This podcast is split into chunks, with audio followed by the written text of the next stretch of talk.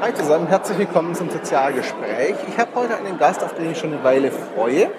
Äh, ich habe ihn angehauen kurz nach dem Barcamp Bonn, wenn ich es richtig im Kopf habe. Da hatte ich das erste Mal gefragt.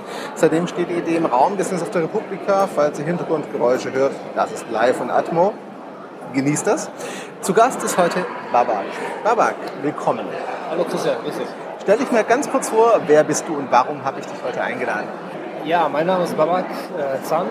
Ich habe einen Blog seit letztem Jahr ähm, auch unter meinem Namen Babak Zandt und ähm, habe mich da erst mit dem Thema Stadtmarketing beschäftigt und bin jetzt äh, im Thema Content Marketing und vor allem Schwerpunkt im Moment Content Strategie. Das ist so mein Leibgericht Ja. und ja, darüber blogge ich halt. Das ist mein, mein Thema und ähm, forsche ich auch noch im Rahmen meiner, meiner Bachelorarbeit, die jetzt halt äh, Ende des Jahres äh, ansteht und äh, für die ich auch jetzt gerade schon in Vorbereitung stecke. Genau. Das ist auch der Grund, warum ich dich eingeladen habe. Content Marketing ist gerade, ich formuliere es etwas, ja, ich sag mal, politisch inkorrekt. Der große Hype, der heiße Scheiß könnte man auch sagen gerade. An allen Ecken und Enden heißt es, wir machen jetzt Content Marketing.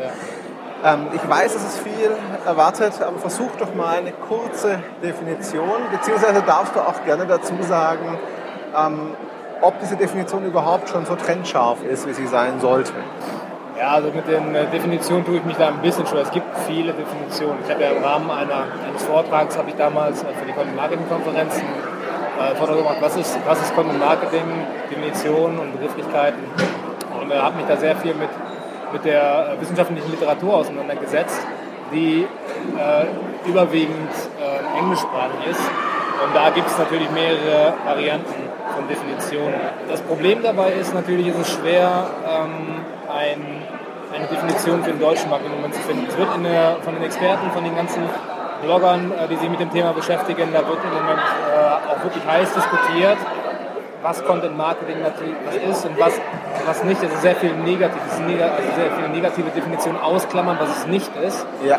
Für mich ist es eher so eine Frage, ob man das so jetzt im Moment schon so trennscharf machen kann. Ähm, ich hole das ein bisschen aus, sorry. Tu das, kein Problem, wir haben Zeit. Also ich sehe es eher so als, äh, wenn man jetzt versucht, Content Marketing festzumachen an bestimmten Begrifflichkeiten, dann würde ich eine Typologie vorschlagen. Das ist äh, der Unterschied zur Taxonomie ist halt, dass man hingeht bei der Typologie und äh, sagt, okay, man, man findet Merkmale, auf die man sich einigt und äh, die dann ähm, versucht, bestimmte Kampagnen, Maßnahmen, Taktiken abzugleichen, ob diese Merkmale erfüllt sind. Je mehr Merkmale erfüllt sind, desto eher kommst du in den Bereich dieses Content Marketing. Von Taxonomie halte ich im Moment noch nicht. Diese ein, diese trennscharfe Definition fällt mir sehr, also mir persönlich fällt es schwer. Es gibt Leute, die können das schon und die haben da schon einen Ansatz in Deutschland. Ich glaube, und das ist das, was mir auch sehr gut gefällt, ähm, dass in dieser Diskussion im Moment versucht wird, sich da auf, eine, auf einen Konsens zu einigen, dass man hingeht und sagt, okay, wir, wir versuchen jetzt erstmal ähm, auszudiskutieren, was wir darunter verstehen. Was ich darunter verstehe, um deine Frage jetzt auch zu beantworten nach dem langen Ausholen, Was? ist, äh, man arbeitet daran, dass man seine Zielgruppe versteht, dass man weiß, äh, was will sein Kunde, was will der, was will der Leser, was will der Hörer, was will der, der, der Videoschauende, was hat er für Probleme, welche Probleme weiß er vielleicht noch gar nicht jetzt im Moment und wie kann ich als Unternehmen, ich bleibe erstmal auf der Unternehmensbasis, wie kann ich als Unternehmen diese Probleme mit Lösungen, welche Lösung kann ich ihm anbieten, in Form von Inhalten. Und ähm, es setzt einen Prozess voraus, in dem man sich, und da kommen wir jetzt im Bereich Content-Strategie, was auch so mein Thema jetzt ist, dass man da drei Dimensionen eigentlich beantwortet.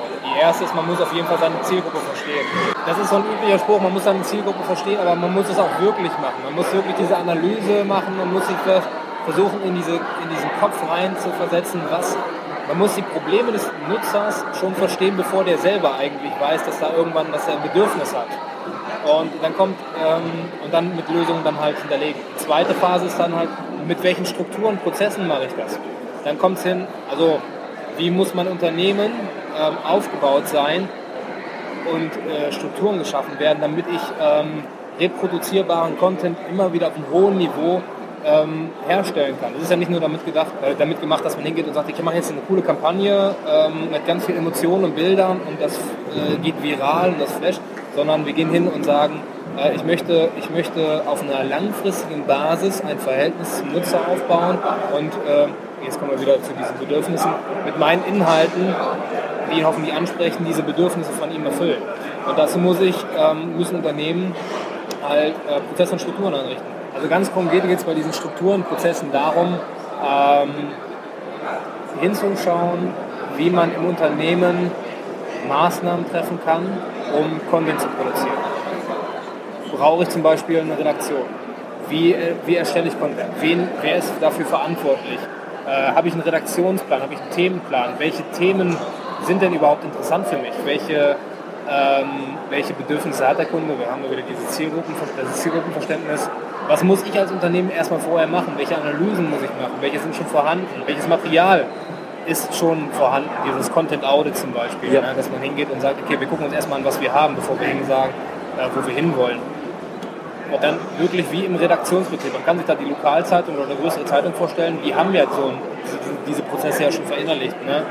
Wann publizieren wir was, über welche Kanäle, wer ist dafür verantwortlich, wer gibt die Freigaben und so weiter. Und das verstehe ich unter Struktur und Prozesse. Ja. Und die dritte Dimension wäre dann halt auch wirklich hinzugehen und zu sagen, welche Inhalte werden wie aufbereitet.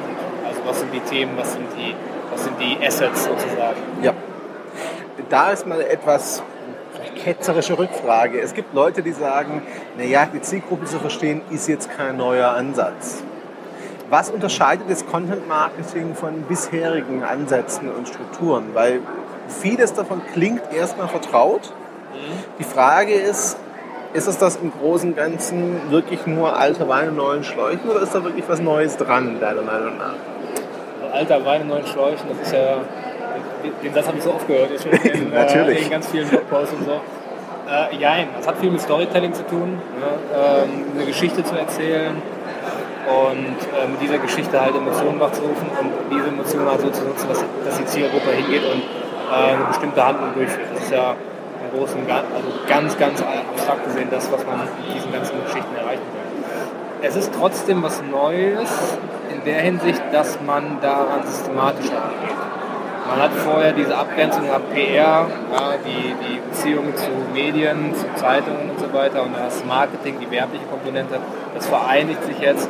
Da ist auch, glaube ich, die große äh, die, die Diskussion gerade, wo man es zuordnet, gehört es zu PR, gehört es zu Marketing, ist es eine Metadisziplin. Ich persönlich halte es für eine Metadisziplin, ja.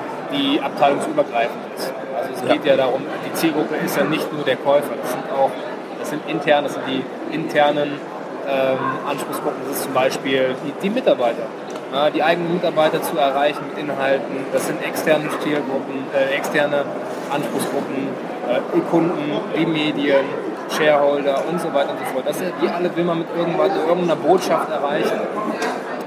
Und äh, ich glaube, das Ziel, diese zu erreichen mit einer bestimmten Absicht, das ist jetzt nicht neu, das will man schon lange. Aber wie man das macht, durch Content Marketing, durch dieses Framework, durch die Content-Strategie, durch die systematische Aufarbeitung, äh, das ist relativ neu. Hier in Deutschland auf jeden Fall. Ja. Das wäre jetzt die nächste Frage. Genau. Also wie so oft ist es ja so, dass in den USA dieser, sag ich mal, das Thema schon eine Weile länger bespielt wird und diskutiert ja. wird, vor allem auch deutlich im Vergleich zu Deutschen. Wenn man sich anguckt, du hast auch in deinem Blog geschrieben, deutsche Fachliteratur zum Thema ist dann doch eher Mangelware, um das mal ganz Herz, diplomatisch zu formulieren. Ja. ja, da gibt es nicht so richtig viel. Ähm, die Frage an der Stelle, für wen kann denn ein systematisches Content-Marketing wirklich sinnvoll sein? Ähm, Hintergrund, meine Zuhörer wissen es, ich arbeite viel mit kleineren Unternehmen. Ich persönlich habe vor kurzem auch geschrieben, einige davon machen das tatsächlich schon, nur nicht so systematisch, wie sie vielleicht sollten. Die würden es auch selber nie so nennen und würden bei dem Begriff vielleicht auch etwas übertrieben schreiend davonlaufen, weil es für sie viel zu groß klingt. Aber die Prinzipien sind trotzdem in manchen schon besser verinnerlicht als in manchen Großkonzernen. Weil sie ihre Zielgruppe zum Teil besser kennen. Was da fehlt, ist die Systematik ganz oft bei den Kleinen. Die Großen haben die Systematik, denen fehlt oft der Zugang zur Zielgruppe. Wo siehst denn du äh, da Möglichkeiten, Chancen und äh, potenzielle Nutzer von Content Marketing? Also bei den kleinen Unternehmen, kleinen mittelständischen Unternehmen glaube ich, dass die auch zum Teil sehr flexibel sind.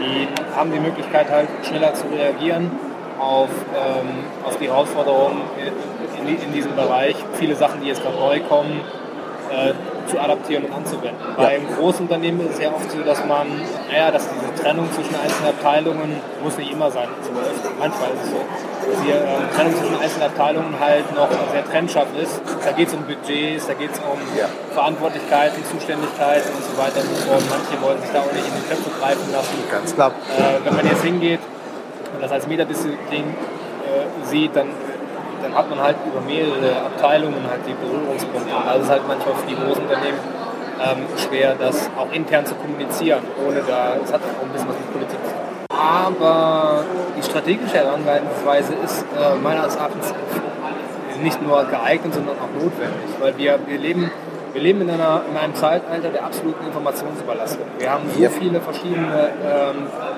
digitale Kanäle. Da kommen immer wieder dazu, welche dazu, da gehen welche weg. Manche werden mehr genutzt, manche weniger. Äh, die Nutzer haben ein begrenztes Volumen, was sie an Informationen aufnehmen. Und äh, siehst einfach mal, bei jedem selber kann man das mal anschauen. Ne? Man hat seine bevorzugten Kanäle, seine bevorzugten Informationsquellen. Und irgendwann ist man einfach voll.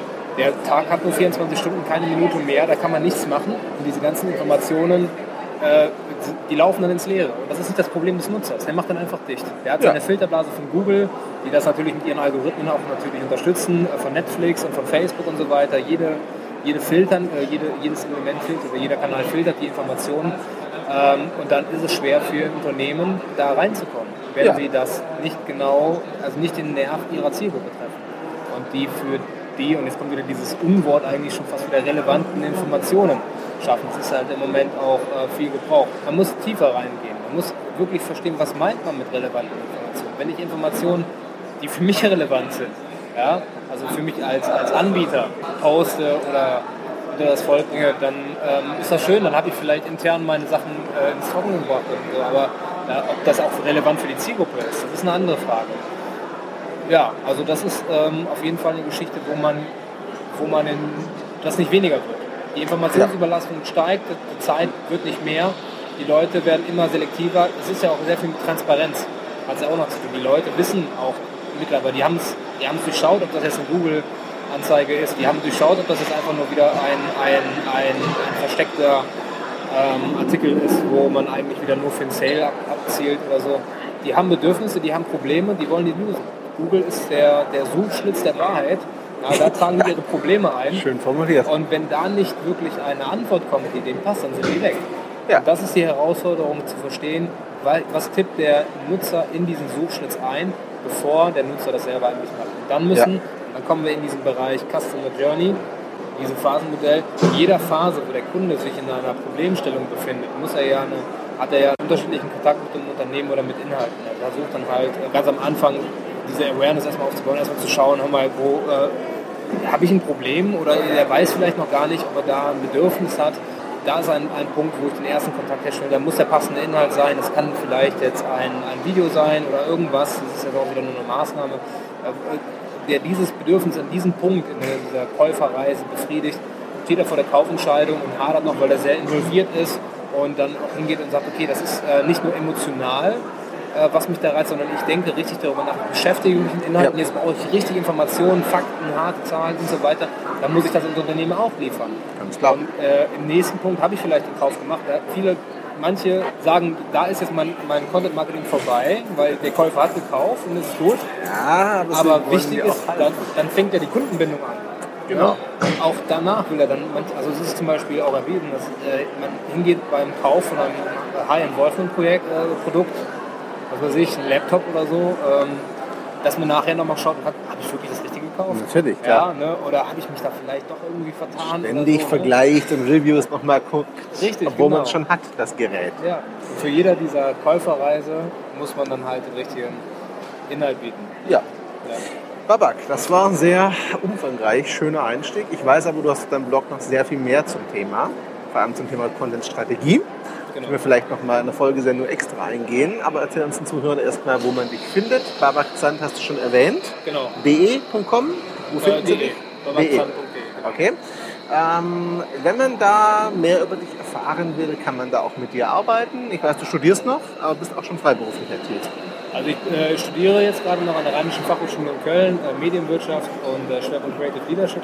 Da ist mein, ähm, also da hat sich das natürlich mit dem Thema Content Marketing, Content Strategie halt ergänzt. Das habe ich Klar. auch für meine Bachelorarbeit gemacht.